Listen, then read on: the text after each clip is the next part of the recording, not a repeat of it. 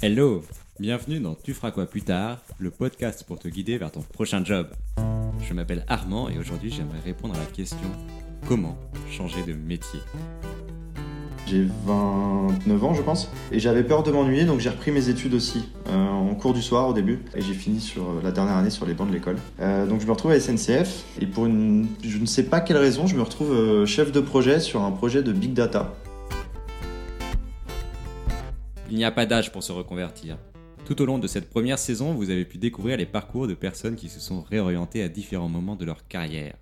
Pour certains, c'était au cours de leurs études, pour d'autres, c'était à l'adolescence.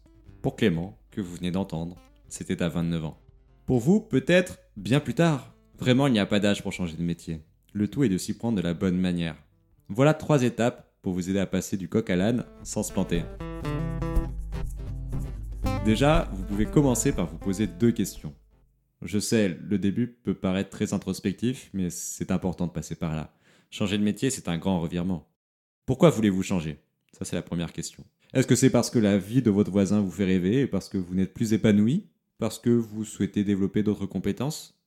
Derrière ces apparences anodines, cette question est très importante parce qu'elle vous aide à identifier les sources de votre malaise. Surtout, elle vous permet de confirmer si vous souhaitez bel et bien changer de métier ou si la réponse se trouve ailleurs. Et oui, dans ma série de questions, il y avait un petit piège.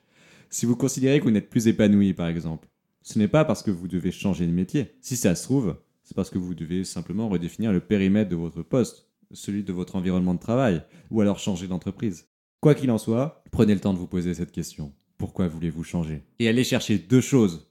Ce qui ne vous étire plus dans votre quotidien, c'est-à-dire ce que vous ne souhaitez surtout pas retrouver dans votre prochaine expérience, et ce qui vous fait rêver dans un autre métier. Ce qui nous amène à la deuxième question. Que recherchez-vous Fondamentalement, que souhaitez-vous retrouver dans votre prochaine expérience? Je ne vais pas m'attarder sur cette question-là, étant donné qu'elle a déjà été traitée dans l'épisode Comment trouver ma voie. Si après avoir réfléchi à ces deux questions, vous êtes sûr de vouloir foncer, alors go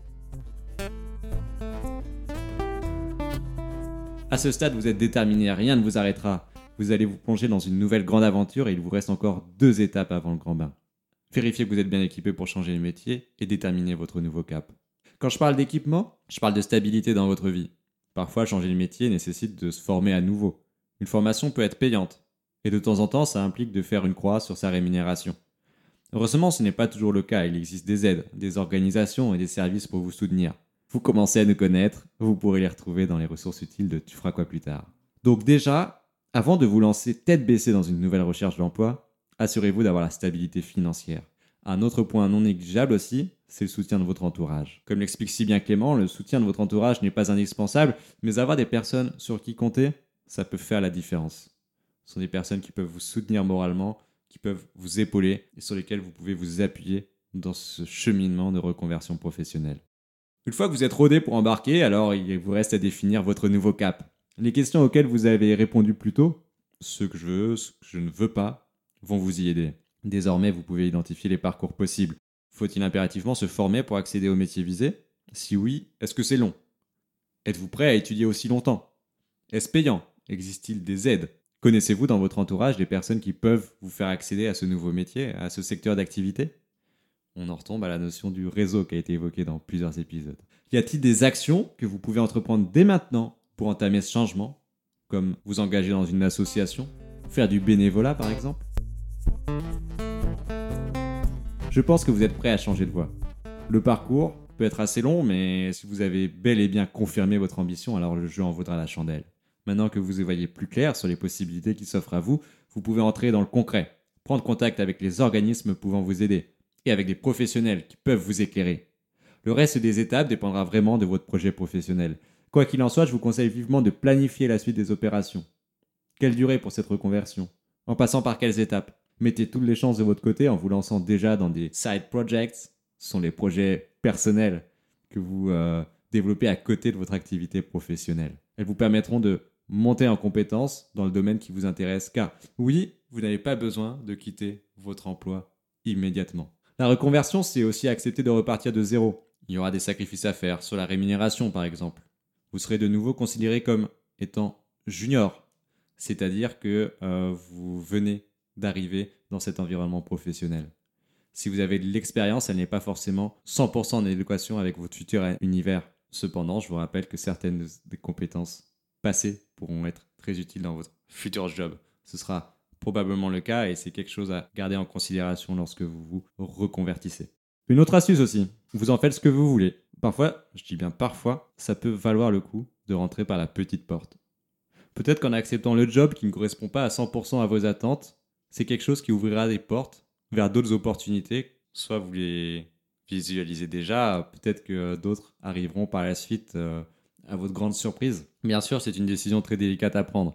Ne foncez pas pour autant sur la première offre venue. Prenez le temps de peser le pour et le contre et de regarder les perspectives qui s'offrent à vous. Mais gardez en tête que lors d'une reconversion, c'est en partie ou presque repartir de zéro. Et dans ce cas, vous pouvez développer les stratégies qui vous permettront d'arriver à vos objectifs, d'arriver au nouveau métier qui est visé. Pour résumer, confirmez que cette envie de changement concerne vraiment une volonté de changer de voie. Ensuite, prenez le temps de chercher l'information et vérifier que vous êtes dans un environnement adapté pour effectuer votre conversion professionnelle. Et enfin, allez frapper aux portes des acteurs qui peuvent vous aider. Prenez le temps de développer vos compétences sur des projets personnels. Et si vous voulez aller plus loin, abonnez-vous au compte Instagram Tu feras quoi plus tard pour accéder aux ressources qu'on y partage. Merci beaucoup pour avoir écouté cet épisode. J'espère vraiment qu'il vous a plu. J'ai besoin de vous pour participer à la diffusion du podcast. Vous pouvez faire trois choses tout simples pour m'aider. 1. S'il vous a vraiment plu, vous pouvez mettre 5 étoiles sur votre application de podcast favorite.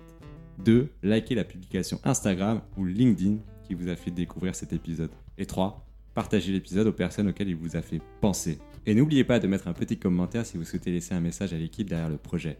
J'en profite pour remercier Farah, Romain, Alice et Mélanie qui ont été à pied d'œuvre pour réaliser cet épisode. Merci à tous, c'était Armand pour Tu feras quoi plus tard et j'espère à très bientôt puisqu'il s'agissait du dernier épisode de cette première saison de Tu feras quoi plus tard.